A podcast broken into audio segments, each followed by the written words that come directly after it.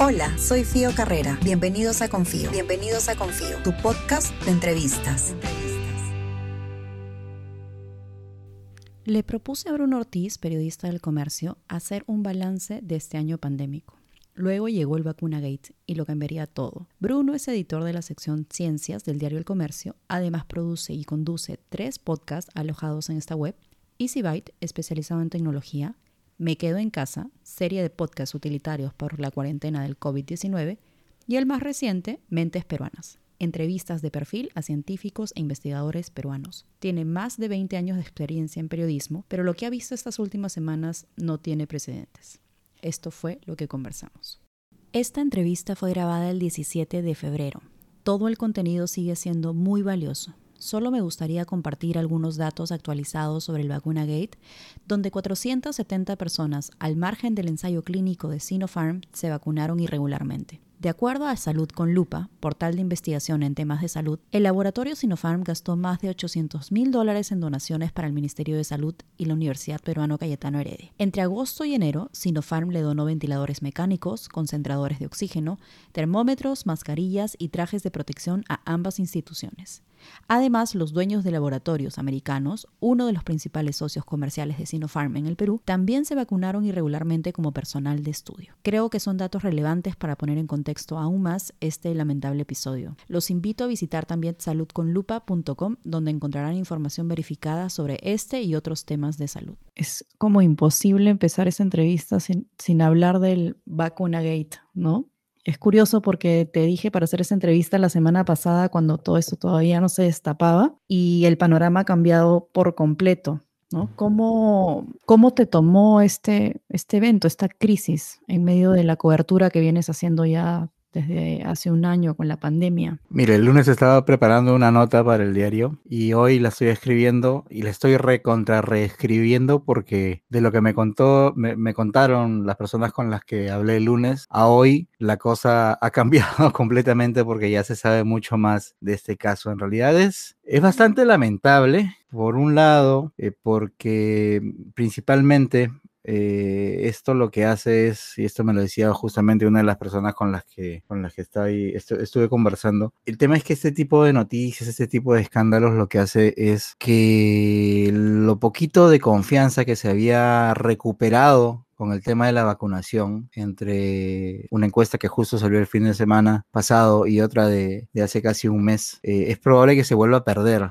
¿no? Este tipo de cosas no ayudan a que la gente venza sus, sus miedos con respecto a no una cura, no un antídoto, no una bala de plata que nos ayude a vencer a la pandemia, pero sí una herramienta bastante importante para intentar contenerla y para eh, sobre todo tratar de regresar de alguna u otra manera a nuestra normalidad. Entonces, es, es, es, bastante triste por ese lado, porque digamos el camino se hace aún más complicado.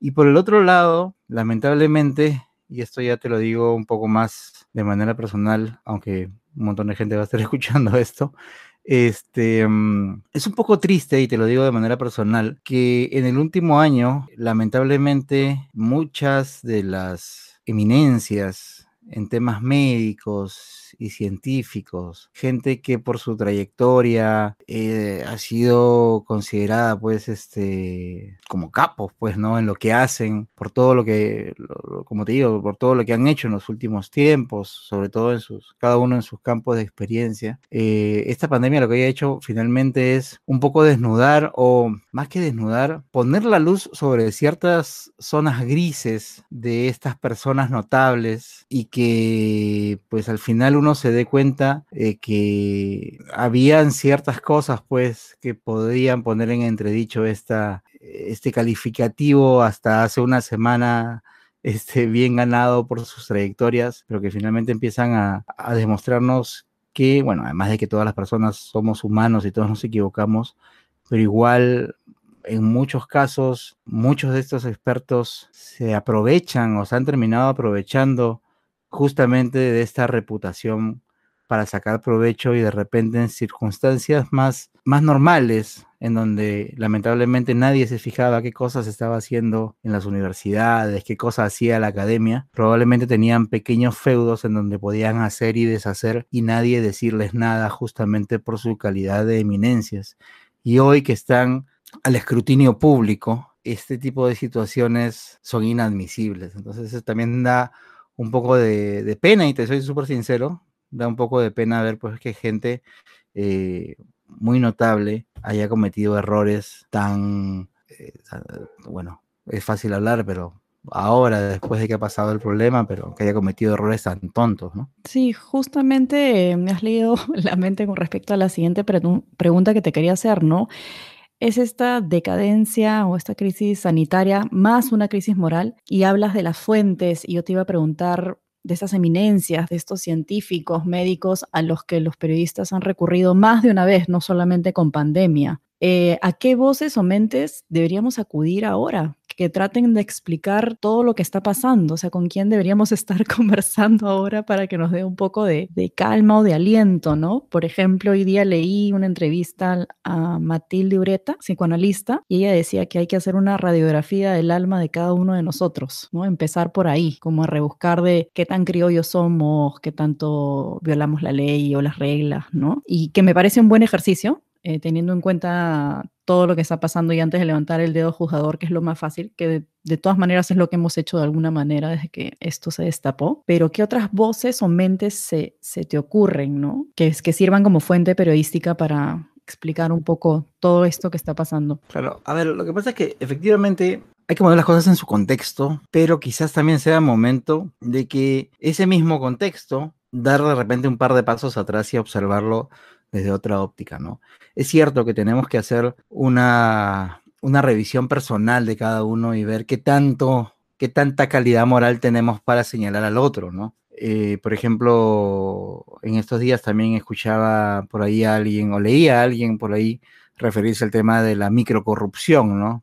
Que saltamos y, y este, y nos quejábamos pues de casos como este, de gente que, que, está recibiendo, en este caso, vacunaciones sin estar en, digamos, en las listas en las que se supone eh, hay gente que, que, debería estar y se les está quitando la oportunidad de estar vacunados, etcétera, etcétera. Como somos un poco intolerables ante eso, o intolerantes, perdón, ante eso, pero, este, no sé, pues seguimos comprando pirata o seguimos este, llamando al amiguito, si alguien tiene un amiguito en tal sitio para que nos atiendan primero, etcétera, etcétera, o hasta llegar a decir, bueno, lo que pasa es que el país funciona así, ¿no?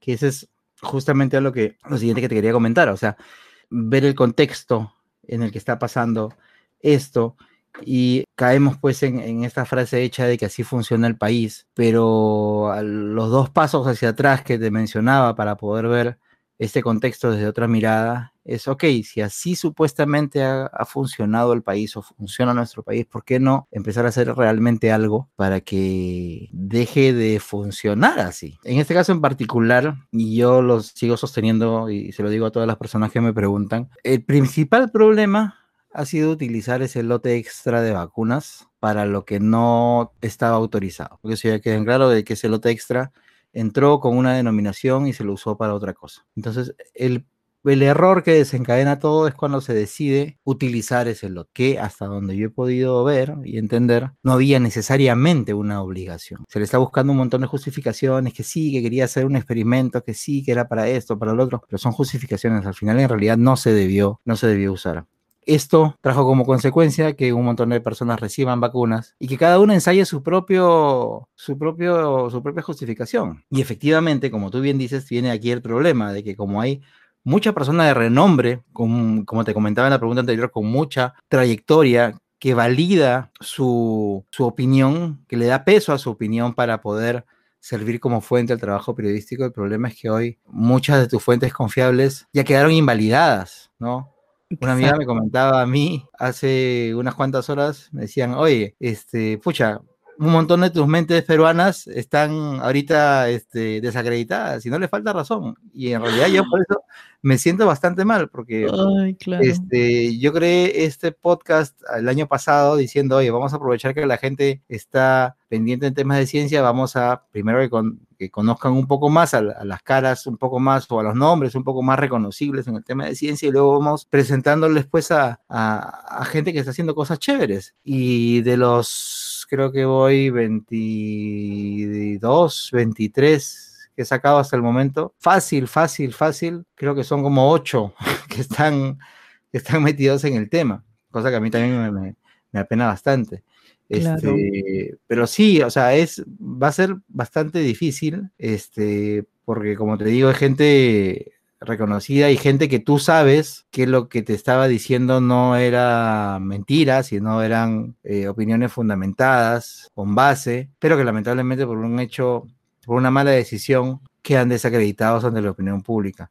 Lo que hay que hacer es simplemente seguir buscando. O sea, en realidad hay un montón de especialistas que no se conocen, que no son, que, no tienen mucha facilidad para llegar a los, a los medios, pero ahí también se presenta otro problema, que tienes también un montón de gente que de repente no está metido en este lío, pero que tampoco quiere hablar, y no por un problema con la prensa, sino porque no quiere llegar a, un, a una situación en la que de repente le pregunten sobre el tema y tengan que opinar sobre algún amigo muy querido o sobre algún mentor o sobre alguien con, los, con, con quien han o están trabajando. Porque si bien tenemos un montón de especialistas que nos puedan hablar de un montón de cosas, también hay que reconocer que así como pasa en, otros círculos, el círculo científico es bastante chico. Entonces, este, es muy probable que muchos de los expertos que hoy día están con, con este problema por el vacuna gate eh, hayan sido profesores y mentores de muchos otros más jóvenes o que incluso algunos jóvenes que también estén metidos en el problema sean eh, compañeros de trabajo de otros que no y que no quieren hablar por una cuestión de respeto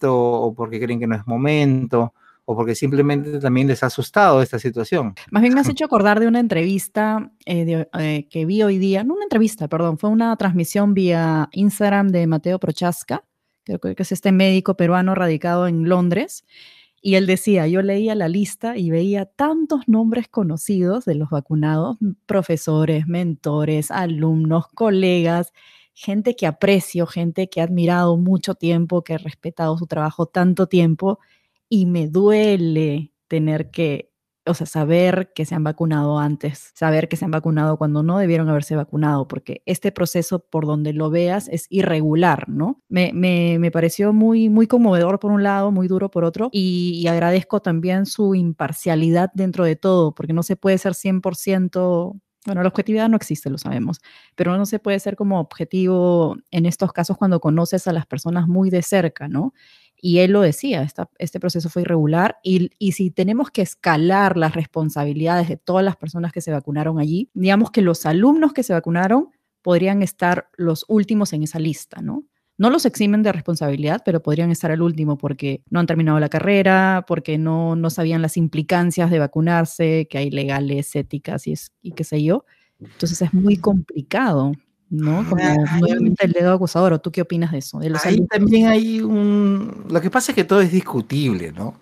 O sea, por ejemplo, con los alumnos, efectivamente, tienes razón. Este, muchos hemos tenido la suerte de ser alumnos universitarios y creo que lo que hemos pasado por esos, por, por, esa etapa, sea en la carrera que sea, sabes que a veces es muy difícil, o sea, siempre hay alumnos que son capaces de decirle que no a un profesor y decirle no en su cara, así sea el más influyente de tu facultad o de la universidad, etcétera, etcétera. Hay alumnos que le pueden decir que no a una orden expresa y pueden fundamentártelo, pero por lo general la mayoría de alumnos aceptan confían. Y, justamente también por eso es que se dan muchos abusos este, de todo tipo eh, en, los claustros, los claustros universitarios. En este caso, a ver, he tenido la oportunidad justamente en este ciclo de podcast que te decía, hecho para el diario, este, de conversar con también varios investigadores jóvenes que también en su momento me han contado sobre, eh, sobre algunos choques que han tenido con, con, con jefes de laboratorio, con mentores, etcétera, etcétera. Entonces, por un lado, digamos, podríamos aceptar de que efectivamente, pues, si viene alguien y te dice, ¿quieres trabajar en el proyecto de la vacuna? Chévere, pero tienes que vacunarte. Probablemente muchos y la mayoría lo harán sin chistar. Así les parezca raro que no haya consentimiento, este, eh, el consentimiento voluntario firmado, que no haya otro tipo de controles, etcétera, etcétera. Pero por el otro lado también es verdad que no son chicos pues de 12 años, sino son chicos de, de, de 22, de 21, 22, 23 años, son muchachos grandes, y que si sabes pues que algo te, te huele mal, es probable porque haya algo que no está bien. Y como muchos médicos locales también han eh, explicado, sobre todo en redes sociales, los cursos de ética los llevas, sobre todo en la, en la Facultad de Medicina, este, los llevas desde, desde varios ciclos, no es que los lleves un solo ciclo y hacia el final. Entonces es algo que desde te va el primer año, ¿no? Desde el primer Claro, año. es algo- Hoy día me enteré de eso y me pareció un es, dato. es algo que te va acompañando en tu carrera, ¿no? Y sobre todo, por ejemplo, en, en- en las carreras de medicina, por lo general, tú sueles comerte los libros en los primeros años y recién ves, este, digamos, este, cuestiones más prácticas hacia el final. Entonces, este, es debatible, ¿me entiendes? O sea, tú puedes encontrarle mil excusas. Por ejemplo, el caso de la hija de Rosana Cueva, este, que ella dijo, bueno, a mí mi hija me dijo que estaba iba a participar eh, como parte del equipo y que le pidieron que se vacunara y bueno, ok. Y yo como papá me pongo en su caso y eh, perfecto, o sea, tienes todita la razón, porque tú no tienes por qué desconfiar de tu profesor, ¿verdad? O de Exacto. tu jefe de laboratorio o de quien sea. Tú confías, ¿no? Claro, digamos, Hay una relación de poder también. eso es lo otro, pues lo que te decía hace- hasta, hasta hace un, un momento, ¿no? De repente no te lo dicen directamente, pero te van a entender de que si quieres trabajar aquí tienes que vacunarte. ¿Y ¿Qué haces? ¿Te vacunas o no te vacunas así no tengas el papel? Pero por el otro lado, también una crítica que le hacían a Rosana Cueva es, claro, pero si a ella le venía el dato de que era eh, la hija de un militar, probablemente iba a escudriñar hasta más no poder y decir, oye, ¿y cómo no te diste cuenta eh, o cómo no reclamaste de que no tenías un consentimiento firmado? ¿No? Si ya no eres una chica de 12 años. Exactamente. Eso es lo que estaba pensando también, ¿no? Es- Siendo, es- siendo realmente justos, Rosana Cueva ya hubiera destruido a la hija de un militar o policía o La funcionario. si- fregaban con que ya le- lo hubiera resaltado, ¿no? Un montón de veces el nombre Sí, y sí, todo lo seguro que demás. Tampoco le falta razón. Este, es como cuando tú dices, sí, si a mí me asaltan, yo le doy un puñete al choro y me lo tiro al piso y me voy corriendo. Y si lamentablemente te asaltan, probablemente puedas tener u- un, un relajamiento de esfínter, pues, ¿no? Y te quedas congelada. Exacto, al revés, ¿no? Dices, yo le entregaría do- todo porque no voy a poner en riesgo mi vida. Y en ese momento resulta que te pones a la defensiva y, y- te Claro. mechas al, al- al ladrón y, y sales perdiendo, ¿no? Uno nunca Claro. sabe cómo va a reaccionar. En eso sí les doy crédito, sobre todo cuando uno es muy joven y, y está en formación. Definitivamente la, la institución educativa es la responsable, ¿no? En, en este caso, la Pero- Cayetano. Pero lo que te mencioné hace un momento, toda esta cadena de malas decisiones, tú las hubieras eh, evitado si es que no utilizabas ese lote de vacunas para algo eh, que no tenías la autorización. O sea, en realidad has generado 500 malas decisiones, algunas probablemente tomadas con la, este, con la mejor intención del mundo, sin la sin- sin tener la mentalidad de dañar a nadie, otras probablemente tomadas con, con una idea del yo me salvo primero y el resto que se friegue, pero igual deci- decisiones al fin, o sea, al final uno podrá justificar con, como te digo, con 20 razones, pero malas decisiones al fin, que se pudieron haber evitado con esa, esa decisión original. Entonces, este, si bien creo que es lógico y justo que haya algún tipo de sanción porque estabas incumpliendo claramente un montón de normas este, éticas sobre todo, no, no sé en cuanto a si es que hay responsabilidades este, civiles o penales, eso sí no lo sé, probablemente sí haya, pero este, lamentablemente pues tienen que haber sancionados unos más que otros y reconocer de que esto ha sido una, un error terrible. Y, y- sabes que una cosa, y disculpa que otra vez me vaya demasiado en floro, no, dime. este, a mí me parece, estaba justamente pensando en esto, y me parece también que puede haber ido por aquí, ¿no? Em, hemos, ah, estamos por cumplir un año en donde todo el mundo hemos estado mirando hacia la ciencia local, sobre todo, a ver qué hacía, cómo funcionaba, de qué se trataba y quiénes eran los que hacían qué. Y por más gente famosa o digamos gente de renombre, para no decirle famosa, gente de renombre que teníamos en, este, en esta mini constelación científica local, este, por primera vez ha tenido tanta atención por parte de los medios de comunicación masivos, eh, tradicionales, digitales, nuevos, de todo. Entonces, tenías a un experto de repente hablando en todos los canales de televisión, casi todos los días, de repente entrevistados casi eh, todos los días también en programas de radio, en podcast, en, páginas de Facebook, etcétera, etcétera. Entonces, probablemente hasta incluso en gente mayor, en científicos ya eh, de bastante rodada, esta atención inusual por parte de los medios en general haya hecho pues que también pierdan un poco el, el norte. Es como si hubieran tenido una, un curso acelerado de qué cosa es ser Britney Spears a los 18 años, ¿no? Pero estás diciendo, Bruno, que de alguna manera le hemos dado poder a estas, a estas personas. no, no, no. o, de que se sientan eh, empoderadas. No, más bien creo que es probable que se hayan aturdido por tener en tan poco tiempo. Mira, te estoy diciendo una tontería que es en la que he estado pensando. Me parece una teoría válida, porque es cierto, ¿no? Hasta antes de la pandemia ¿quién, ¿quién se fijaba? O sea, no eran rockstars los científicos, los médicos. Te pongo, un ejemplo bien, bien, bien tonto, como los ejemplos que yo pongo, pero que probablemente te pueda, te pueda ilustrar un poco, o a los que están escuchando esto puede ilustrarles un poquito mejor. Este, ¿Ubicas al doctor César Cárcamo? Cárcamo, sí, el de la barba. Claro, muy, Probablemente mucha gente no sepa su nombre, pero si ve su foto, dice, ah, el epidemiólogo. Sí. ¿No? Porque saben, ahora sabemos qué cosa es un epidemiólogo. y el doctor Cárcamo, que en realidad es un, capo también en lo que hace, este, tiene la particularidad de tener el pelo cano, para quienes no, lo conocen, y una barba larguísima, blanca. Ya, ¿a dónde voy con mi ejemplo? En un, en un episodio del WhatsApp de JB, hicieron su, que es un programa cómico, para quienes no sepan, hicieron una secuencia que se llama el casting, en donde ponen a los que actúan ahí a que representen este, algunos personajes de algunas películas, a ver si lo hacen bien o mal. Hicieron un casting de la sirenita y salió un chico que es muy alto, disfrazado de Tritón, o Tritón creo que es, ¿no? O, no me acuerdo cómo se llama, que es el rey del, no, Tritón no sé cómo se llama, el, que es el rey del, eh, o Neptuno, perdón, creo que es este. Poseidón, no Poseidón, no me acuerdo, eh, no me acuerdo cómo se llama en, en, La Sirenita, que es el papá de la Sirenita, no sé, bueno. Y entonces el personaje este pues tiene la barba blanca y qué sé yo, y cuando lo presentaron, el tipo dice, ah, ¿y quién pidió al epidemiólogo? Y pa, le ponen la foto del doctor Cargamo al costado del joven, ¿no? Oh. Ja, ja, ja, ja, se ríen y bueno, y así.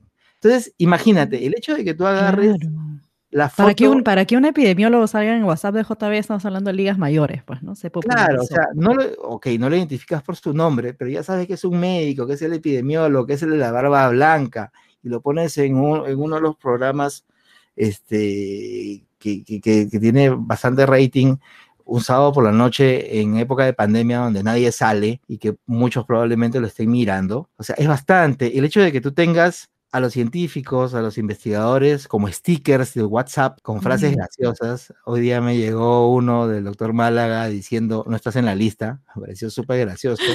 Voy a, pedirte ese sticker, Este, o sea, a lo que me refiero es que de pronto nuestros científicos más relevantes o los que iban ganando relevancia durante la pandemia, empezaron a tener bastante, bastante atención de los medios. O sea, yo no estoy hablando de que sean relevantes, digamos, de que se le hayan creído mucho poder y no sé qué. No, es el simple hecho de que los medios te empiecen a, llamar. Pues claro, tú de repente puedes sentir que efectivamente sí, pues tienes poder, es relevante, pero la atención de los medios puede hacer que empieces a creer, pues, que ciertas cosas que estás haciendo sean correctas simplemente porque asumes que la atención de los medios te dan validación. Claro. no digo que necesariamente haya pasado eso en estos casos, pero me parece que puede ser una posibilidad también. Es súper, súper interesante lo que cuentas. Además, ahora que has mencionado al doctor Málaga, se me ocurren dos cosas para preguntarte, dos cosas. Uno, que ahora que hablas que se sienten con tanto poder de, es este señor o este doctor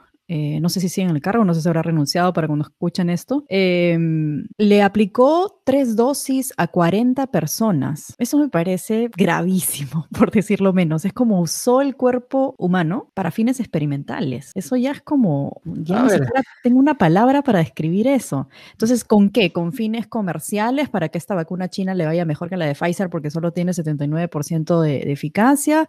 ¿Con fines propios de yo voy a ser el médico que logró que la eficacia aumente? ¿Con qué fines? ¿Por qué alguien haría eso? ¿Por qué un médico científico que se dedica a estudios hace muchos años haría algo así? Y ahora estoy empezando a pensar, ahora que, lo, que me escucho en voz alta, si es la primera vez que lo ha hecho. Es que justamente ese es uno de los, de los graves problemas que está dejando esta situación. Que empiezas a investigar, empiezan a investigar y ves pues que el jefe de los negociadores se reunió dos veces con la gente de Sinopharm y justo al día siguiente aprobaron y no sé qué, no. Entonces ya empiezas a encontrar cosas que dicen, oye, aquí hubo un favorecimiento. Que esa parte de la investigación está, a mí me parece perfecta y se tiene que, que, dejar en claro para ver si es que efectivamente hubo un favorecimiento para esta compañía o fue como nos insistieron de que no, no, no estamos cerrando con otras compañías porque estamos buscando los mejores beneficios para el país. Hasta eso hoy ya quedó en duda. Pero el problema es que ya empiezan a quedar en duda un montón de otras cosas que incluso de repente ni siquiera tienen que ver con, con el proceso de compra de vacuna. Como tú misma estás diciendo, o sea, yo cómo sé que de repente en otros ensayos o en otras investigaciones del doctor Málaga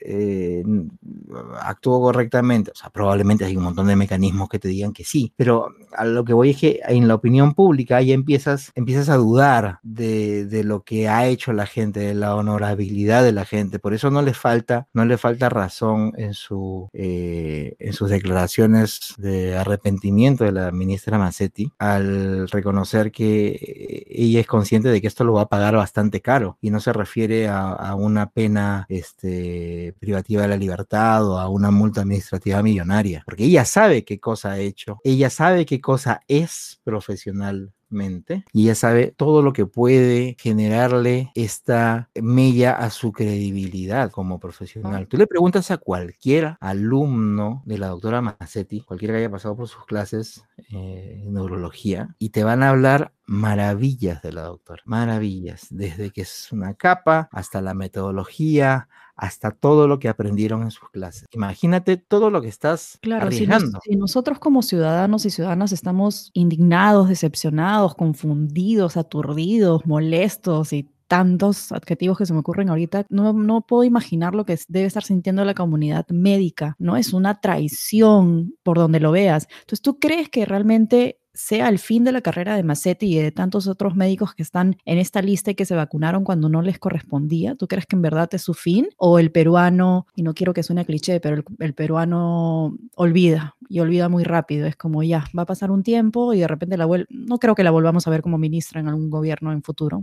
uno Mira, nunca sabe, pero ¿qué va a pasar con ella y con los otros médicos? Lamentablemente, a mi bola mágica se le ha acabado la pila hoy día, entonces no sabría decirte exactamente qué cosa va a pasar con ellos.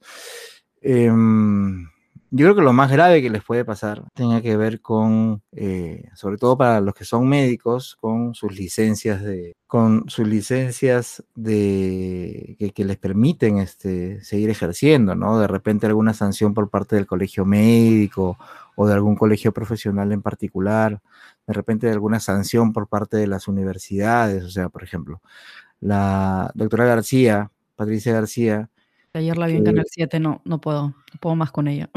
Lo claro. Pero, pero, por ejemplo, la doctora García, que este, estaba trabajando con un programa de Canal 7, o sea, ya avisaron que no trabaja más ahí. Se supone que ella no tenía nada que ver con el estudio. Todas esas, esas eh, justificaciones las tendría que dar la, la, la universidad este, para ver quién sí y quién no porque eso también ya queda en, en, en mucha, este, en mucha...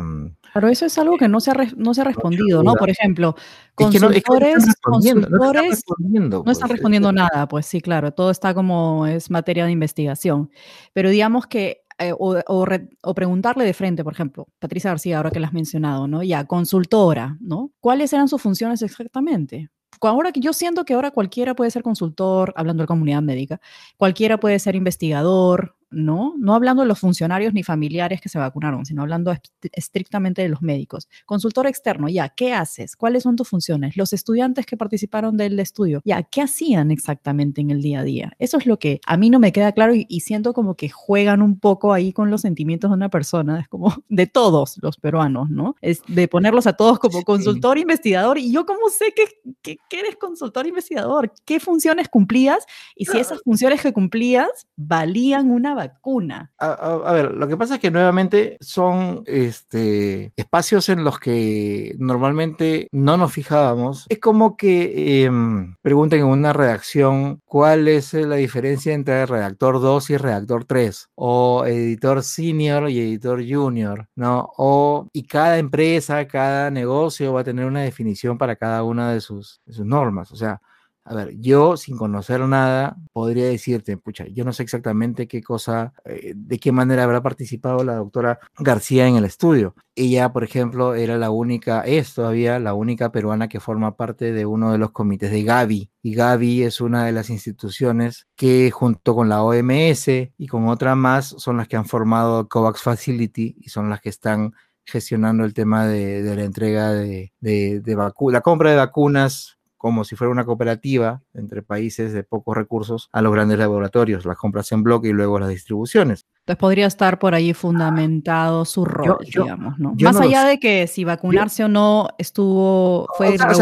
allá, más allá del tema de, de, si se vacunó o no, o sea, como, digamos, centrándonos, centrándonos en lo que me preguntas, este, determinar si tiene o no, no lo sé. Por ejemplo, otro caso, el doctor Gotuso. El doctor Gotuso es un tromen de enfermedades tropicales, infecciosas y qué sé yo. ¿Podría ser consultor? No estoy seguro. Desde mi ignorancia, yo te digo, probablemente sí, pero ahora se ha descubierto que él era un consultor del eh, estudio, pero a partir de una empresa que él tenía. claro, monitoreaba el estudio. Claro, su empresa, que de repente es una muy buena empresa, pero digamos que es sospechoso que la universidad contrate con una empresa de alguien que está trabajando en la universidad y todo. Y al final ahora se ha descubierto que no solamente se vacunó él, su esposa, sino varias trabajadoras de esa. Pero si te das cuenta, más allá de que si merecían o no merecían, si el trabajo valía o no valía una vacuna, te das cuenta que todo lo origina la decisión de tomar un lote y decir, oye, usémoslo. O sea, tranquilamente. La persona que decidió solicitarlo en primer lugar, ¿no? Aunque dice Málaga que ellos no lo,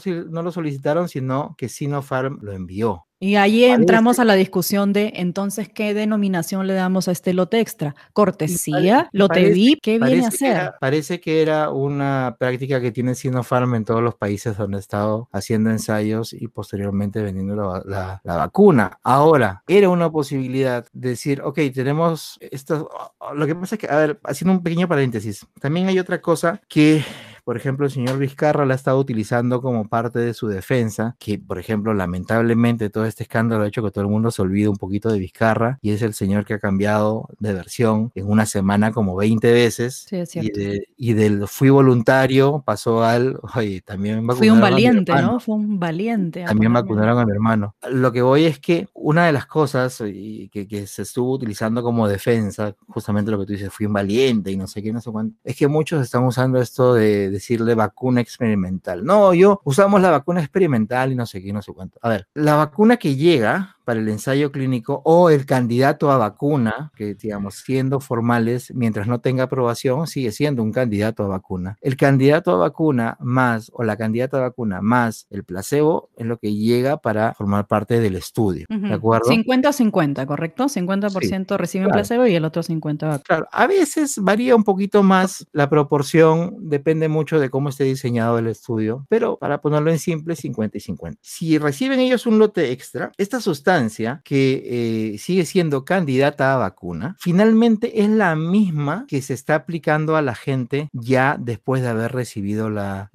aprobación. Ajá, eso es importante. o sea, no es que la vacuna que tú o el, candidato a vacuna que tú utilizas en tus ensayos clínicos de fase 3 sea distinta a la sustancia que se va a usar para la inoculación general. ¿Por qué? Porque además, o sea, digamos, en, condiciones generales, perdón, en condiciones normales, discúlpame, este, en condiciones normales. Es importante destacar la palabra normales. En condiciones normales, en esto que se ha discutido tanto de que las vacunas del este proceso que dura 7 a 10 años, y qué sé yo. En condiciones normales, tú terminas de hacer tu ensayo de fase 3, tu ensayo completo, o sea, no haciendo cortes por 3 meses ni nada por el estilo, no, sino que si tu diseño de, de tu estudio es de 24 meses, terminas tus 24 meses y ahí recién tabulas todos tus resultados, ¿ya? Y dices, ok, esto funciona. Y en ese momento empiezas a fabricar, ¿de acuerdo? Correcto. Pero no estás fabricando otra receta, no estás fabricando, estás fabricando exactamente lo mismo que hiciste en el ensayo porque eso es lo que has probado, ¿de Ujú. acuerdo? No se hace ningún ajuste de ningún tipo. Es que no Por puedes, ahí. no puedes, porque eso es lo que has probado, porque si no, Claro, tienes que respetar lo que, lo que has probado en el ensayo. es como que eso si yo te explica. diera, sí. yo te diera Coca-Cola versus Pepsi a ciegas y la mayoría escoge Coca-Cola. Yo no voy a hacer Coca-Cola cero para vender. Claro. Tengo que vender Coca-Cola, La porque que, eso fue lo que- que la que probaron. ofreciste y la que probaron, tal cual. Claro, entonces, ¿qué Entonces eso se explica, por ejemplo, disculpa Bruno que te corté, eh, eso explica que, por ejemplo, este 50-50, los que ahorita están abriendo, creo que en la fase 1 los sobres y la gente que ha sido voluntaria se está enterando si recibió placebo o recibió vacuna. Entonces los que recibieron vacuna ya están vacunados en dos dosis claro, y los que claro. recibieron placebo son los que van a tener que ser programados para vacunarse. Claro, pero ¿cuál es, la- cuál es el, el tema aquí? Que el año pasado, por el estar,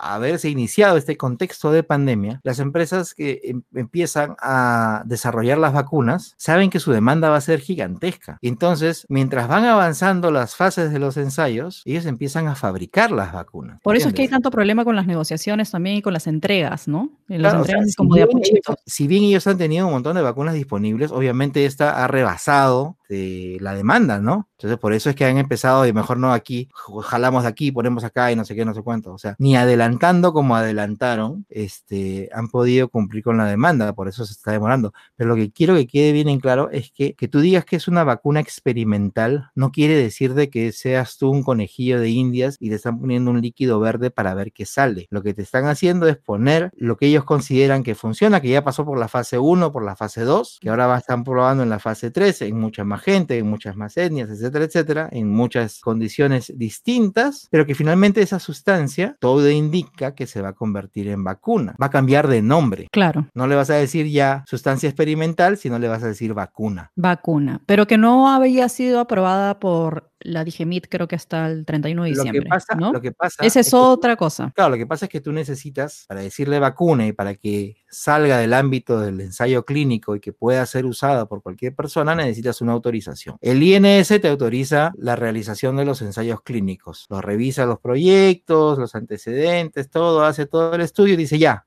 haz tu ensayo clínico. El Instituto Digemit- Nacional de Salud, ¿no? So, como para Sí. estar claros con las... Claro. Digemit, que es la Dirección General de Medicinas, de Medicamentos y... Dirección General de Medicamentos, Insumos y Drogas. insumos y drogas. Eh, Digemit de lo que se encarga es de autorizar toda sustancia médica que se vaya a comercializar o que se vaya a, este, Ujú. a utilizar en el territorio nacional. Ellos son los que dan el registro sanitario. En este caso no están dando registros sanitarios, sino están dando autorizaciones de emergencia. Entonces, Porque es Este- una vacuna de emergencia. Por eso se hizo en este tiempo, ¿no? La gente es otra, Claro. es otra idea de por qué se hizo tan rápido, ¿no? Es parte de la desconfianza de por qué me voy a hacer una vacuna que se hizo en menos de un año, ¿no?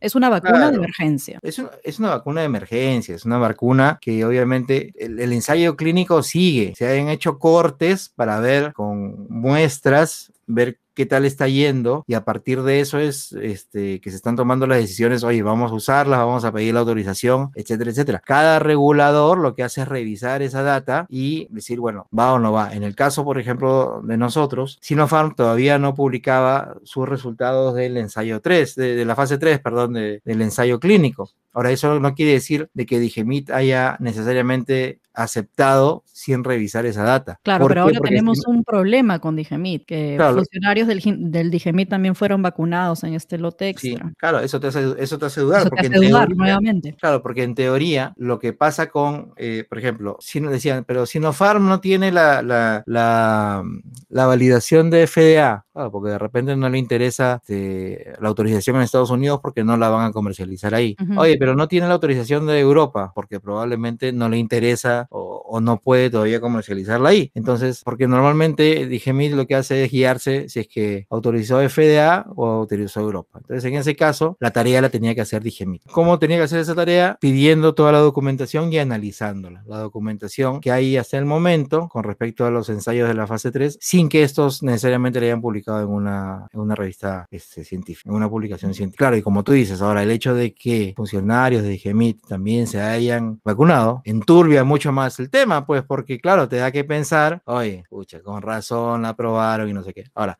pero por otro lado, antes de que, de que, de que haya más miedo, realmente si fuera una vacuna mala, hace rato, pero hace rato tendríamos eh, efectos adversos graves. Claro, porque ¿cuándo empezó el ensayo clínico, Bruno? Eh, si que no me equivoco, en septiembre, en octubre. No estoy, no estoy muy seguro. Desde agosto creo que estaban como planificándolo, ¿no? Y arrancaron en septiembre. Eh, jalando gente y todo lo demás. Ahora, el tema es que en realidad se ha ensayado la, esta, esta vacuna, se ha ensayado en un montón de peruanos, pues un montón, miles. Fue una de las razones por las que compraron esta vacuna china, ¿no? Es más, yo estaba hablando con un experto y le decía, oye, después de todo este escándalo, ¿vale la pena, como dicen muchos, cortar el ensayo? Me dice, no, es lo peor que pueden hacer. Por supuesto. Primero porque, son dos cosas distintas. Estamos hablando de no los lotes que se utilizaron para el ensayo, sino un lote adicional, mal usado, etcétera, etcétera. Ese es un tema. El ensayo está siendo no solamente supervisado por INS, sino también se tiene que rendir cuentas ante este, otras entidades internacionales, incluso, o sea, todos los ensayos los está mirando OMS, OPS, etcétera, etcétera. Entonces ahí no se fue, no, no hay mucho espacio para falsear las cosas. Primero porque la metodología no lo permite, el doble ciego, el ensayo aleatorizado, doble ciego y qué sé yo, que no se sabe quién se puso qué, no permite que tú como investigador puedas falsear muchas cosas. Y segundo, que esta supervisión internacional que también están teniendo todos los ensayos, en, todos, en todas partes del mundo, hace que tampoco puedas, pues, este, falsear las cosas. Creo que el único caso eh, adverso que se quiso relacionar con la vacuna fue esta persona que tenía aparentemente el síndrome de Guillain-Barré, que le, apareció y que sospechaban de que estaba relacionado con la vacuna, pero me parece que al final descubrieron que esta persona era una persona que tenía diabetes desde hace 20 años atrás, sino que no lo sabía, digamos, no fue lo, la no vacuna. Estaba, no estaba relacionado con la vacuna. la vacuna no fue la que desencadenó la enfermedad, ¿no? Me has hecho acordar ahora eh, del comunicado de hoy día de CureVac, que es esta, mm, dice Teresa Ochoa, investigadora principal del ensayo clínico, dice, no se han recibido vacunas adicionales para ningún fin ajeno al ensayo clínico en Perú, ¿no? Como un poco desligándose y separándose de toda esta crisis que estamos viviendo, de el ensayo no corre peligro porque sí se han seguido los pasos en el ensayo clínico. Lo que pasa es que eso, eso, es lo que va a tener que, y eso es lo que está diciendo cada uno de los otros, de los otros laboratorios que están haciendo ensayos locales. Johnson y Johnson, que también está haciendo ensayos, también ya salió a decir, oye, por si acaso nosotros... Ah, claro, la vacuna alemana, esta es otra vacuna. No, no, claro, la alemana es la CureVac.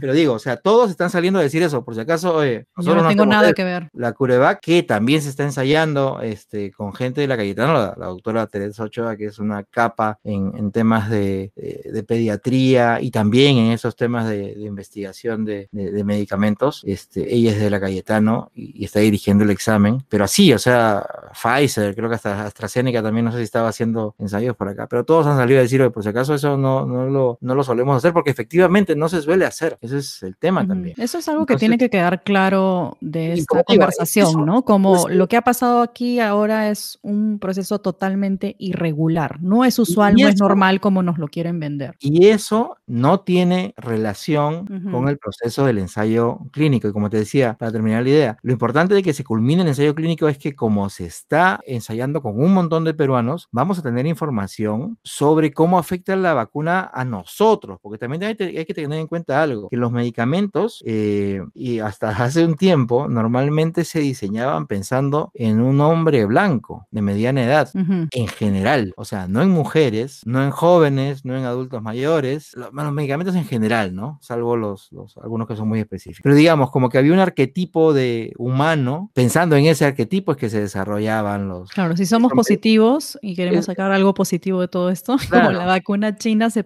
se ha probado en población peruana, ¿no? En voluntarios y voluntarias que desde septiembre han ido, han acudido a la Cayetano a, a recibir ya sea placebo o vacuna sin saberlo y ser parte de este ensayo. ¿no? Eso me lo contaban investigadores, ¿no? Me decían, los medicamentos se suelen hacer así, eso hace tiempo, te digo, ¿no? Entonces, claro, entonces, ¿por qué no aprovechamos? Hay que aprovechar, no es que por qué no aprovechamos, hay que aprovechar justamente como algunos de los beneficios de este ensayo tan grande que, oye, vamos a ver cómo afecta al peruano en sus genes, en su, este, en sus comunidades, en su, este, en su clima, en su grupo o sea, hay bastante información que nos va a ayudar. Y también hay otra cosa que es importante, que Sinovac, eh, Sinovac, perdón, que Sinopharm, Sinovac es la otra vacuna china, que Sinopharm, que es esta vacuna que por la que estamos conversando, eh, utiliza la plataforma, si es que no me equivoco, del virus inactivado, el virus muerto del virus inactivado, es decir, que agarran el virus del SARS-CoV-2, lo inactivan o lo dejan este, casi tieso y de esa manera lo inoculan al organismo para que el sistema inmune lo detecte sin que éste haga ningún daño porque está dormido, casi muerto, inactivo. Se dé cuenta cómo es y sepa cómo defenderse. ¿Y por qué te digo que es importante saber esto? Porque, por ejemplo, para muchas personas que tienen eh, enfermedades raras, que tienen enfermedades autoinmunes, que tienen inmunosupresión, que tienen ciertas comorbilidades, va a ser importante que conversen con sus médicos de cabecera para saber cuál vacuna es la que se pueden poner. Porque recordemos que las vacunas que se están desarrollando, que felizmente son creo que hasta 10, si es que no me equivoco hasta el momento, que ya se están probando en gente, utilizan diferentes plataformas de desarrollo. Tenemos la del ARN mensajero, que se ha conversado mucho, que es la de, Pfizer y BioNTech, y la de Moderna también. Tenemos esta de Sinopharm, que es la de eh, virus atenuado. Tenemos la Sputnik B, la rusa que trabaja con un adenovirus, que en ese caso lo que hacen es agarrar un virus, si es que no me equivoco es de un chimpancé, y dentro de ese virus le ponen la información del SARS-CoV-2 y bueno, al final todos hacen lo mismo, la idea es que el sistema inmune Digamos, este, claro. detecte y se prepare. Ninguna metodología es mejor que otra para entenderlo y como para, para una persona que pueda tener miedo de vacunarse. La mejor, vacuna, la mejor vacuna es la que te pones, esa es la idea. Para, contrarrestar un poco la enfermedad, porque otro mito, por ejemplo, es que quiere decir que si te vacunas no te da COVID. Pero mira, para terminar lo otro, entonces como te decía, personas que tienen ciertas enfermedades van a tener que decidir qué tipo de vacuna se van a tener que poner para que no tengan problemas justamente con la enfermedad preexistente. Entonces, la, Sinovac, la Sinopharm, que es una que utiliza las plataformas más tradicional, más tradicional, la que siempre se ha usado, es probablemente la que utilicen este tipo de personas. Sobre lo otro que, preguntas, efectivamente, como se trata de un virus respiratorio, según me explicaba por ahí un virólogo, em, los virus respiratorios son bastante fregados eh, para controlar. Caso clásico, eh, el de la influenza. Entonces, ¿qué cosa es lo que buscas con las vacunas para este tipo de, virus respiratorio? No buscas no enfermarte, lo que buscas es no morir. Entonces, lo que te va a, generar o lo que buscan la mayoría de estas vacunas no es que no te infectes, sino que no desarrolles enfermedad grave. Enfermedad grave que requiera que te hospitalicen o que requiera que te lleven a UCI y que obviamente tu vida pudiera estar en peligro. Eso es lo que sucede. Y como no sabemos quiénes son los más susceptibles, básicamente eso es una ruleta, estar vacunado va a ser la mejor opción. ¿Por qué? Porque te vas a enfermar, pero lo más probable es que pase como si fuera una gripe estacional sin necesidad de lastimarte tanto. Por eso es que mucha gente, por ejemplo, cuando se vacuna de la influenza, dice, pucha, yo me he vacunado, pero igual me enfermé. Es que te vas a enfermar. El tema es que probablemente tuviste menos síntomas o de repente te tomó un par de días y no te volviste a enfermar en todo el año. Ajá y la vacuna cumplió su función. Ese es el concepto más o menos que tienen las vacunas contra el COVID, para el COVID-19, ¿no? O sea, que no desarrolles la enfermedad grave.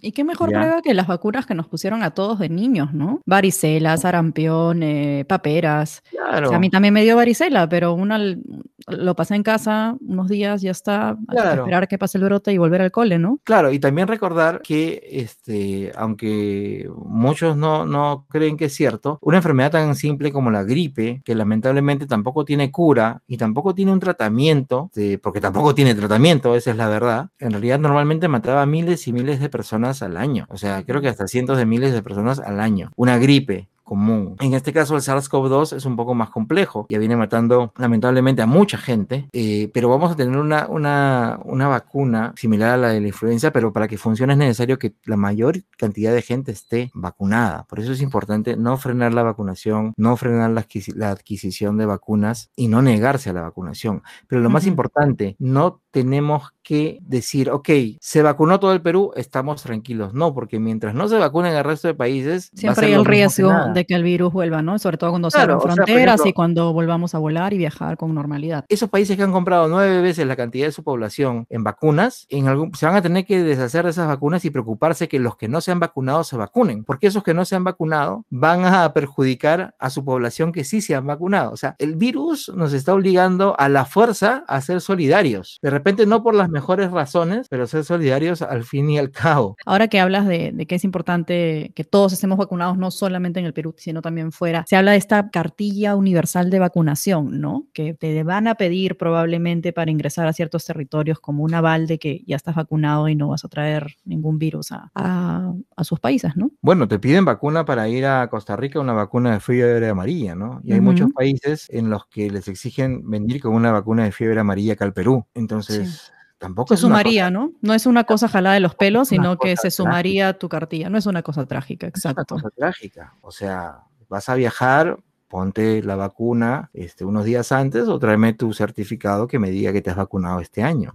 Porque va a ser como la vacuna de la influenza, la del COVID, entiendo. Cada año te la vas a tener que poner. Es lo que dicen, que es lo más probable, sobre todo en la primera y la segunda versión de la vacuna, teniendo en cuenta de que es muy poco probable que este año toda la gente esté vacunada por los problemas que hay, no solamente en cada país, sino en los problemas de, este, de suministros de vacuna. Entonces, eh, lo más más probable es que gran parte de la población se vacune durante este año y que en lo que estás vacunando a los que faltan el siguiente, a todos les empieces a dar incluso una tercera dosis, que no sería formalmente una tercera dosis, sino sería un refuerzo. Un refuerzo. Eso es lo que intentó quizás hacer el doctor Málaga, ya no sé. Lo que pasa, lo que pasa es que de eso se estaba hablando y, está en todo su derecho de decir, oye, yo quiero hacer el, el estudio y todo lo demás. ¿Cuál es el problema? Que tú no puedes hacer un estudio porque te da la gana. O sea, tienes que hacer el estudio con permisos, con autorizaciones, con consentimientos informados, etc. Hay Todo por escrito, ¿no? Hay protocolos. Durante la primera, y la, Yamile, Yamile Hurtado, ella es una doctora en salud pública y es investigadora, eh, sobre todo en, temas este, cardiovasculares, pero tiene bastante experiencia en ensayos clínicos. Ella fue una, eh, ella es, me parece que fue, era, ella era gerente de investigación del IETSI, de este Instituto de Salud en donde hacen investigaciones justamente sobre medicamentos. Ella fue una de las que dirigió el ensayo que se hizo sobre la ivermectina, que tuvo, que tuvo resultados negativos, negativos para la ivermectina y que por supuesto generó su despido pocas semanas después. Más bien ahora que has mencionado la ivermectina, me parece muy importante tocar este tema. De hecho, el último bloque pensaba hablar como rompiendo un poco de mitos respecto a mascarilla, protección, reinfección y, y en la lista obviamente estaba la ivermectina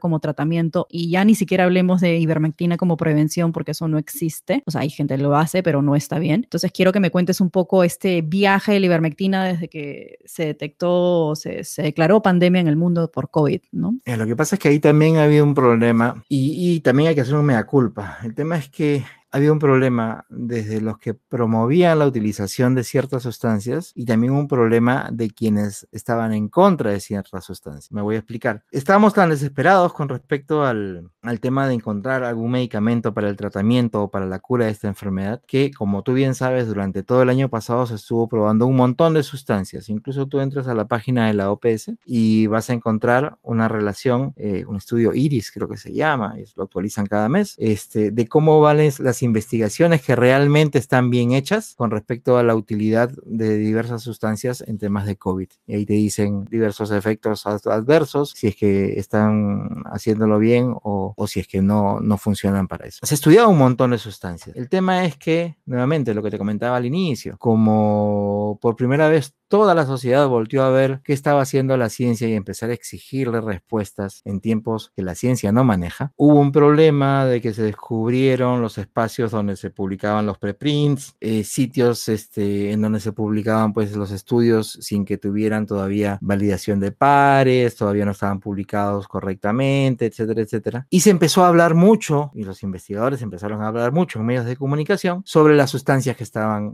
probando, no solamente aquí, sino en otros países. Así conocimos a la hidroxicloroquina, a la ivermectina, a la acitromicina, a la dexometasona y un montón de otros, Que no son muy familiares, ¿no? De hecho, que para otros. Claro, lo que pasa es que como no, a ver, como, como sí iba a ser difícil desarrollar alguna, algún fármaco para un virus que recién estábamos conociendo, lo más viable era empezar a probar fármacos ya existentes para ver si es que podían funcionar dependiendo de sus características. Entonces, el problema fue que estos nombres empezaron a salir, oye, estamos, estamos probando la hidroxicloroquina y bueno, en los primeros resultados que hemos tenido, la cosa está yendo bien. Inmediatamente la gente que estaba desesperada porque veía que la cosa se estaba poniendo fea, iba a la farmacia y desabastecía de hidroxicloroquina, incluso si es que se necesitaba. Para otras cosas. Receta.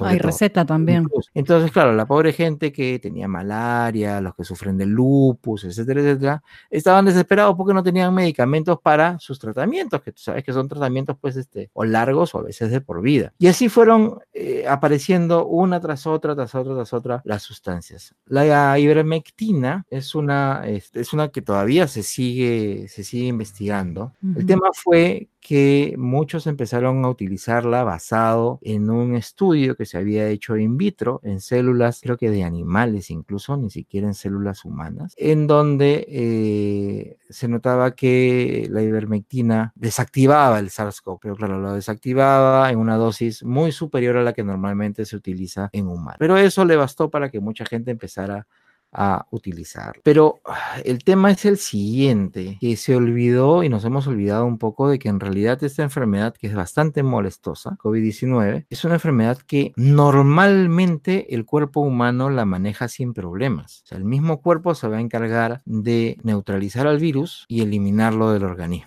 claro, así se informó de hecho como al inicio, ¿no? Es como una gripe, es algo que, puedes llevar en casa ahí también es una cuestión de, yo creo que es también una gran lección de comunicación. Mira, lo que te lo voy, lo que te voy a decir, te lo voy a decir así bien bajito para que no le escuche la gente. En realidad, si tú escuchas con atención cuáles son los tratamientos para la gente que tiene COVID en casa es exactamente el mismo tratamiento que si tuvieras una gripe. ¿Qué te dicen? Reposa, toma mucha agua y toma paracetamol como analgésico porque probablemente te duele el cuerpo y como antipirético porque probablemente tengas mucha fiebre. Lo único distinto a una gripe y que hoy se sabe y que no se sabía en marzo del año pasado era controla tu saturación de oxígeno en la sangre. Esa es la única diferencia. Esa es la única diferencia. ¿Por qué? Porque en realidad en la gran mayoría de casos el cuerpo se encarga Ahora, ¿qué sucede? Tienes un porcentaje, y eso todavía se sigue manteniendo, tienes un porcentaje de gente que probablemente haga síntomas más fuertes o que probablemente necesite hospitalización. ¿Cuál es la dificultad? Que tú no sabes si eres tú uno de los premiados o no. Por eso te sorprendes al ver pues personas de 90 años que están enfermas con COVID y salen sin ningún problema o muchachos de 23 años que lamentablemente se mueren en cuestión de días. Muchachos que están aparentemente en, eh, muy buen estado de salud. Claro, entonces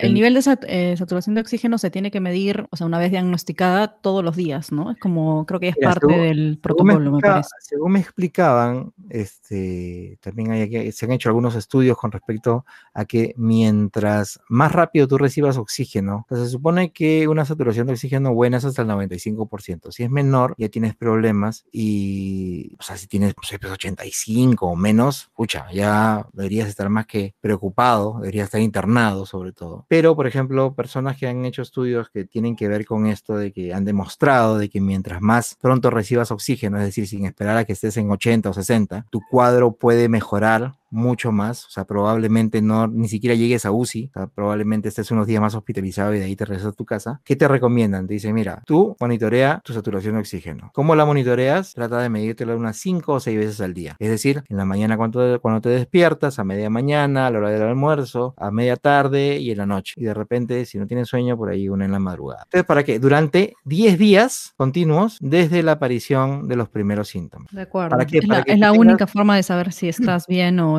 es como cuando te miden la glucosa, que te la mides una vez y de repente el día anterior te, pues, te zampaste un super postre. Entonces mejor, oye, te voy a medir la glucosa basal y vas, este, nunca te he medido la glucosa basal, que vas al laboratorio muy temprano en la, mañana en ayunas y te la miden como cuatro veces, este, primero cada 15 minutos, después cada media hora y después cada hora, ¿verdad?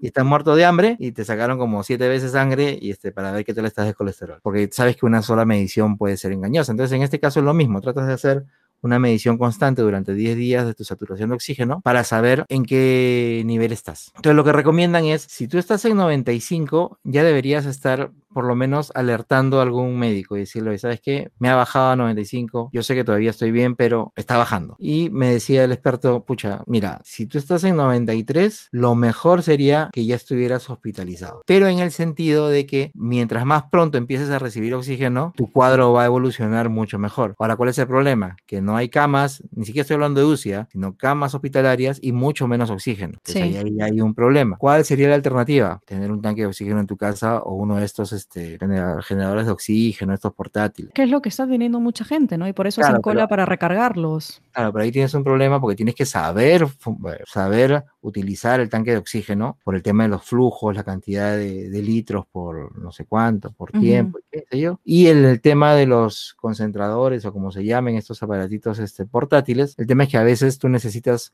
un poco más de potencia y estos aparatitos no te la dan, porque también depende del caso. Entonces es, se empieza a complicar la cosa, pero digamos, eso es lo, lo, que tenemos que tener en cuenta si es que empezamos a, sospechar de que nos puede pegar mal. Pero como te digo, en la mayoría de los casos el pronóstico va a ser bueno. Entonces, ¿qué pasa? Para volver al tema de la ivermectina, porque ahí es donde estábamos, se empieza a decir que la ivermectina funcionaba por ese estudio in vitro que te dije. Entonces, eh, empiezan a hacer estudios, lamentablemente los primeros estudios son muy malos, estaban mal hechos, mal diseñados, según muchos expertos. Entonces, como lo que la ivermectina no, no tenía de, tanta confianza. Sin embargo, se han venido haciendo estudios hasta ahora. Obviamente se han eh, empezado a hacer mejores estudios. Por ahí hay eh, algunos resultados que son positivos, sobre todo en las primeras instancias, ¿ya? Pero hay que recordar que estamos hablando de que esos estudios se están haciendo en pacientes, uh -huh. este, con supervisión médica y que tienen ciertas características en su cuadro médico, que se les está dando claro. la ivermectina de cierta manera, en ciertas cantidades, no que la tomo porque me da la gana o que cada tres meses, son tonterías. O sea, uh -huh. hay protocolos que se están cumpliendo. Pero nuevamente la gente escucha, oye, no, mira, primeras fases, primeras fases es preventiva, entonces yo tomo mis tres gotas hoy y luego 30 días después y no sé qué, tres gotas por kilo y no sé cuánto. Entonces, ¿qué pasa? Al no dar el mensaje completo, fomentas la automedicación. Y no me refiero a que la investigación esté dando el, el mensaje incompleto. El medio de comunicación que rebota eso no lo da pensando en que puede fomentar la automedicación. Ese es el problema. Entonces ahí vienen autoridades que dicen, oye, eso está funcionando, entonces sabes qué, vamos a regalarlo. Yo no estoy fomentando la, la, la automedicación, ¿ah? pero te dejo tu sobrecito con tu acitromicina, con tu ivermectina y con tu paracetamol para cuando lo necesites. Y obviamente el señor, la señora lo va a tomar antes de salir a la calle porque con eso se va a sentir protegido.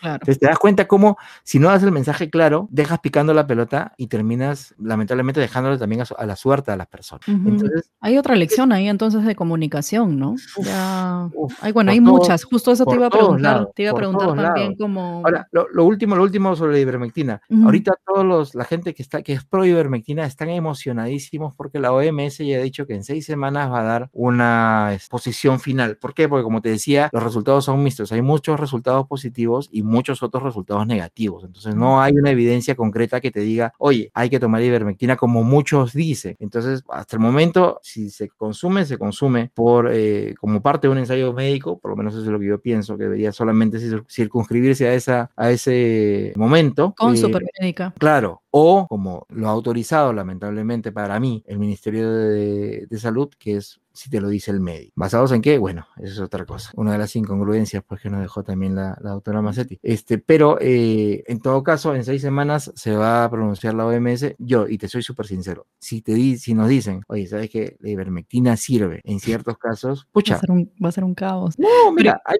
hay, que usarla. Por supuesto que hay, hay que usarla si, si, si lo que, dicen, si pero... Que, si que la OMS dice, ¿sabes qué? Hay evidencia suficiente para decir que hay que usarla, hay que usarla, es un medicamento barato, qué sé yo, pero hay que usarla como debe, que es que claro. Con receta, si es que es con determinada concentración, con de, o sea, no dejar a la gente a su libre albedrío porque se puede perjudicar. Y el problema que hemos tenido con la ivermectina es que la gente, con las mil recetas que encontraba por la calle, la tomaba y se sentía segura. Entonces, de repente, no, si salgo con mi mascarilla, qué sé yo, pero tus conductas son de riesgo. Entonces, hace, te hacen más susceptible a enfermarte y por eso es que también mucha gente ha caído enferma y ha terminado falleciendo. Lamentablemente, sí. Y ahora que mencionas, o sea, va a ser un caos porque, bueno, todos estos meses de campaña nos, o muchos comunicadores nos han pasado diciendo que la ivermectina es mala, es mala, es malo, se debe usar bajo ciertos criterios y tal, ¿no? Entonces que venga la OMS a decir, bueno, no es mala, se tiene que usar en tal y tal y tal, creo que puede causar un conflicto allí, por eso es que dije caos. Y ahora que mencionas lo de la OMS, que me parece importante, y hablando justamente de la comunicación, recuerdo las primeras semanas de, de cuarentena, o incluso antes, cuando la, la OMS declaró pandemia, dijo, no, lo del uso de la mascarilla, ¿no? No es como tan vital, cuando no era algo obligatorio. Entonces, digamos que también hay como desconfianza y falta de credibilidad y la gente ya no cree mucho en la OMS. No sé si todos, pero cierta parte de la población.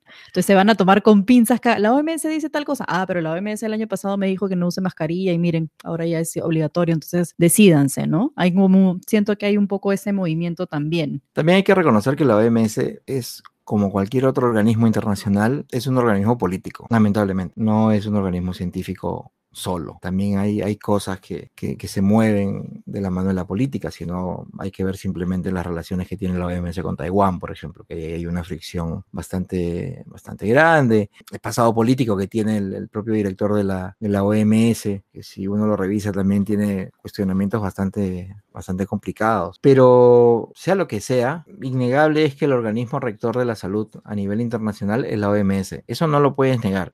Eso no se puede cambiar. Eso no se puede cambiar. Y es más, es mejor no cambiarlo, porque siempre es bueno tener, digamos, alguien que de alguna u otra manera te dé certezas, que eso es lo que estamos buscando durante toda la pandemia, sobre, este, sobre estos temas de salud. Ahora, hay un video de yo que digo que YouTube no es evidencia, pero hay un video bastante educativo de una doctora eh, mexicana que se llama la doctora Yaki, si es que no me equivoco. Tiene un canal que se llama Salud en Corto. Ya, es una doctora bastante joven, qué sé yo. Y este, en este canal tiene un video que compartí justo hace poco en donde ella explica todo el tema de, la, de las mascarillas y la OMS que es básicamente lo que han explicado muchos doctores localmente y qué sé yo, pero como algunos les tienen anticuerpos, no les creen, entonces por eso yo recomiendo a la doctora que es de otro país y de repente con otro dejo, como suele pasar aquí en el Perú, le cree. Entonces, ¿qué pasó? ¿Hubo un error por parte de la OMS? Sí, hubo un error por parte de la OMS, pero también fue un error que estaba fundamentado en que realmente se sabía muy poco de la enfermedad y además la provisión que se tenía de este insumo era insuficiente para lo que se necesitaba. Eso también es cierto. Si tú te fijas, la recomendación inicial de la OMS no ha cambiado. Si tú eres un este, enfermo, lo ideal es que tú utilices mascarilla. Si tú eres un cuidador de un enfermo, lo ideal es que tú utilices mascarilla. Si tú estás en un espacio cerrado, con poca ventilación, con un enfermo, tienes que usar mascarilla, ¿o no? Sí, correcto. Los tres son correctos. Y eso es básicamente lo que te dijo la OMS. No te dijo, oye, ¿sabes qué? Solamente ellos tienen que usar mascarilla, el resto no. Ahora, si nos ponemos a pensar, ¿por qué? Porque hasta ese momento se pensaba de que el contagio era por gotículas. ¿Te acuerdas ese término?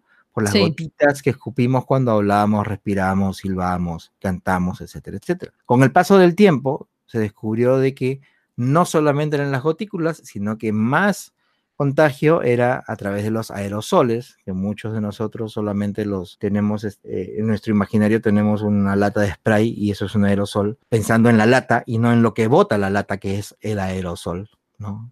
Son este, chiquititos. Entonces, en estas pulverizaciones, pues, este, que quedan flotando, como son tan chiquitas, quedan flotando en el aire, que es muy distinto decir que se contagia por el aire, que realmente se contagia a través de los aerosoles que quedan flotando en el aire, y donde quedan flotando más en espacios cerrados que no están ventilados. Entonces, de acuerdo. Aerosoles y gotículas, ¿no? entonces la recomendación luego fue, oye, ¿sabes qué? En sitios donde el contagio ya sea comunitario, es decir, que todo el mundo tenga, que haya mucha facilidad que contagies a otra persona, mejor todos usen mascarilla. ¿Te das cuenta? En realidad, yo reconozco que efectivamente fue un error. De comunicación, creo yo. No, y no haber sido tan tajantes de decir, ¿sabes qué? Pucha, mejor todo Desde un inicio, mejor mascarilla todos, porque esto tiene mucho potencial de ser eh, contagio comunitario. Claro, pero no es que hayan pasado a decir, no uses mascarilla, así usas mascarilla, a no uses mascarilla y ahora sí usas mascarilla. En realidad, la recomendación ha sido, si estás enfermo, siempre usa mascarilla. Y es más, la mascarilla más, más, eh, más eficiente es la mascarilla quirúrgica, ¿no? Digamos. la famosa N95. No, no, no. ah, no, perdón, la quirúrgica. La, que, la, más barata, la de cara celeste. La de cara celeste. Y que es más efectiva. La una de tela encima, ¿no? Claro, la más efectiva, por supuesto, es la N95 o la FFP2 o 3 o una KN95 que tenga un, un, este, que, que, proceda de un lugar pues, este, de, de, confianza. Esos son respiradores, pero la mascarilla la más eficiente es la quirúrgica, la, la de cara celeste. Esa mascarilla no evita que tú te contagies. Esa no. mascarilla evita que tú contagies al resto. Entonces, no. esa mascarilla funciona si que todos tienen mascarilla, que claro. es lo que felizmente está pasando hoy. Y por eso es que funciona. Ahora, por ejemplo, hay otro malentendido con respecto al tema de, de la doble mascarilla. No es que tengas que usar dos mascarillas quirúrgicas.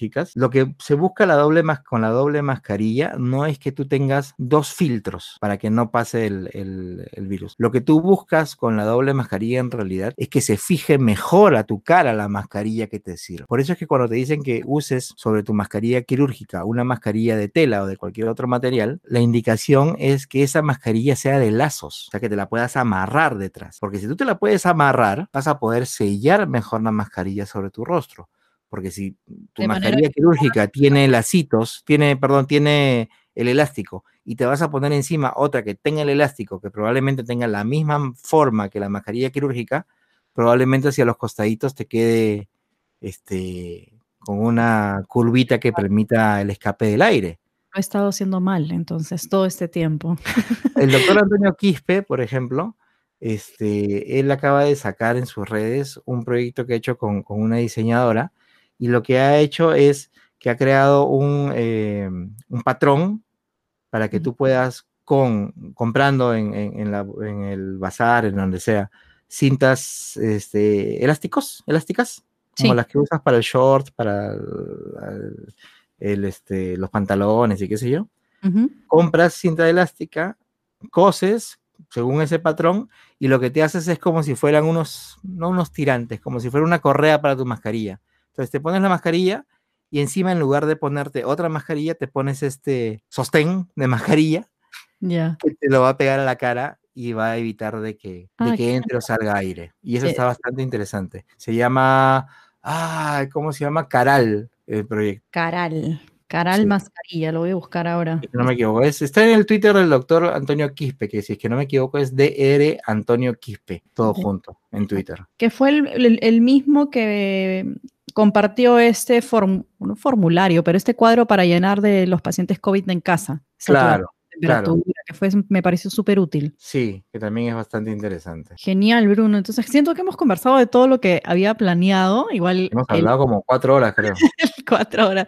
El vacunagate obviamente se llevó casi toda la atención porque, bueno, vamos a hablar de esto un tiempo, pero creo que es importante también no perder el foco, ¿no? Sí, ahorita estamos indignados y tenemos que seguir indignados y molestos con estas personas que se vacunaron irregularmente, pero que eso no nos haga perder el foco de que la, el proceso de vacunación tiene que seguir. Entonces, lo que te quería preguntar al final, Bruno, que era como, pensaba que era un bloque, pero vamos a dejarlo en una pregunta para no irnos dos horas más de conversa, era que el, el 15 de marzo creo que cumplimos un año, ¿no? Desde que se decretó la cuarentena por primera vez en el Perú. 15, 13 creo, no, no soy muy seguro. 15, ya, ya nos vamos por el aniversario. ¿Qué balance podrías hacer? Nos has dado un poco de las lecciones de comunicación, ¿no? Lo que se pudo haber mejorado en este tiempo. ¿O cuál ha sido la parte más difícil de informar sobre ciencia y salud en este año? Mira, lo más difícil es que nos hemos encontrado con una enfermedad súper cambiante y que hubo un momento, sobre todo en el primer semestre de la pandemia, que casi cada semana y media, dos semanas tenías información nueva de cómo iba cambiando o qué cosas se iban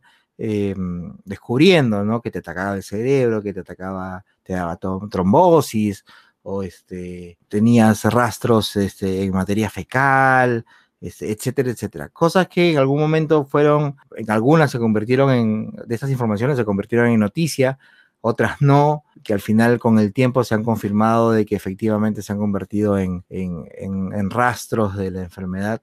Yo creo que la parte más difícil fue esa, cómo tratar de, de, comunicar esos cambios tan rápidos que tenía el virus sin causar desconfianza en la gente, como lo que comentamos hace un momento con respecto a, a las decisiones sobre las mascarillas, por ejemplo, uh -huh. ¿no? Eh, eso fue muy difícil, eso y tratar, que me, ahí sí me parece que fue un, lamentablemente una pérdida de tiempo, de horas hombre, pero que se tuvo que hacer. Pérdida en el sentido de que tranquilamente se pudieron dedicar a otras cosas, pero era necesario hacerlo porque ya la cosa era incontrolable eh, con respecto a las fake news, ¿no?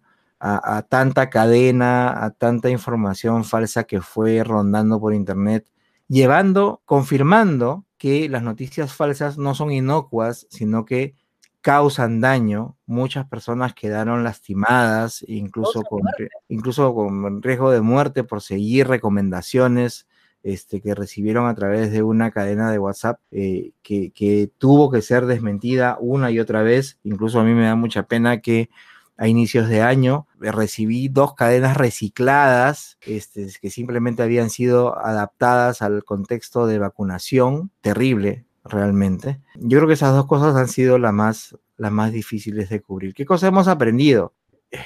Realmente, y siendo sincero, no creo que mucho, no creo que mucho. La situación ha sido muy extrema, la gente está desesperada, está aburrida, nos cuesta asumir nuestra, nuestro rol de animal social, solamente nos preocupamos por los nuestros, sino por uno mismo. Y eso creo que es lo que hoy nos está haciendo demorar cada vez más en encontrar una salida a la pandemia. Como te decía hace como cuatro días atrás cuando empezamos la charla, el virus nos está obligando de distintas formas a pensar de manera solidaria y creo que no lo estamos viendo. Nos está obligando a usar cubrebocas no para contagiarnos, sino para no contagiar al prójimo. Nos está obligando a comprar vacunas, pero no solamente para inocular a nuestra población, sino para en algún momento también ayudar a quienes no se han inoculado porque necesitamos estar vacunados todos. Nos está obligando a pensar en comunidad, realmente, cosa que no estamos haciendo porque seguimos preocupándonos solamente por nosotros.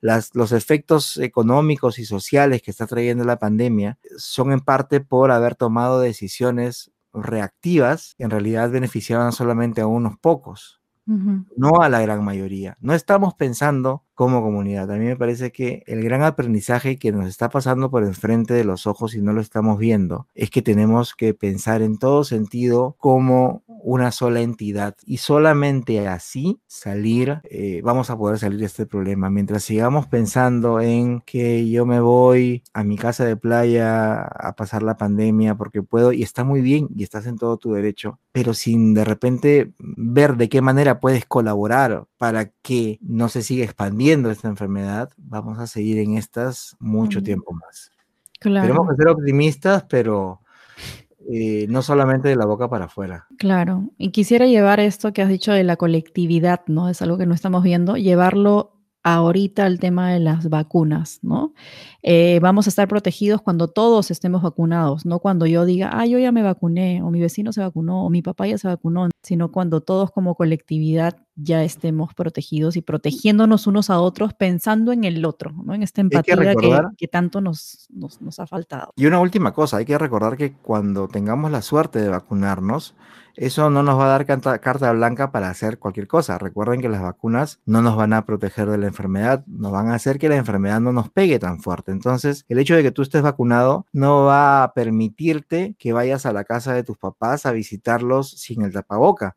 Más bien, después de vacunado tienes que cuidarte más, porque probablemente estés enfermo, pero por la vacuna tu cuerpo esté expulsando al virus y seas tú súper contagioso. Entonces hay que tener en cuenta un montón ese tipo de, de cosas. No hay una bala blanca, una bala de plata, no hay una sustancia mágica, una pócima milagrosa que nos va a sacar de la pandemia de un día para otro. Hemos empezado globalmente un camino bastante largo y que va a ser, y lo estamos sufriendo hoy, sobre todo aquí en el Perú, bastante largo para encontrar una solución. Pero si es que todos nos remamos para el mismo lado, va a ser lo mismo que nada y nos vamos a demorar mucho más.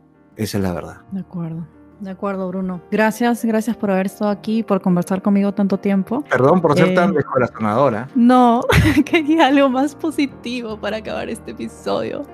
Pero creo que el positivismo tiene que empezar por, por nuestras acciones, ¿no? Como tú dices, hacer algo por el otro antes que por mí. Y quizá ahí sea como una semilla y poco a poco todos.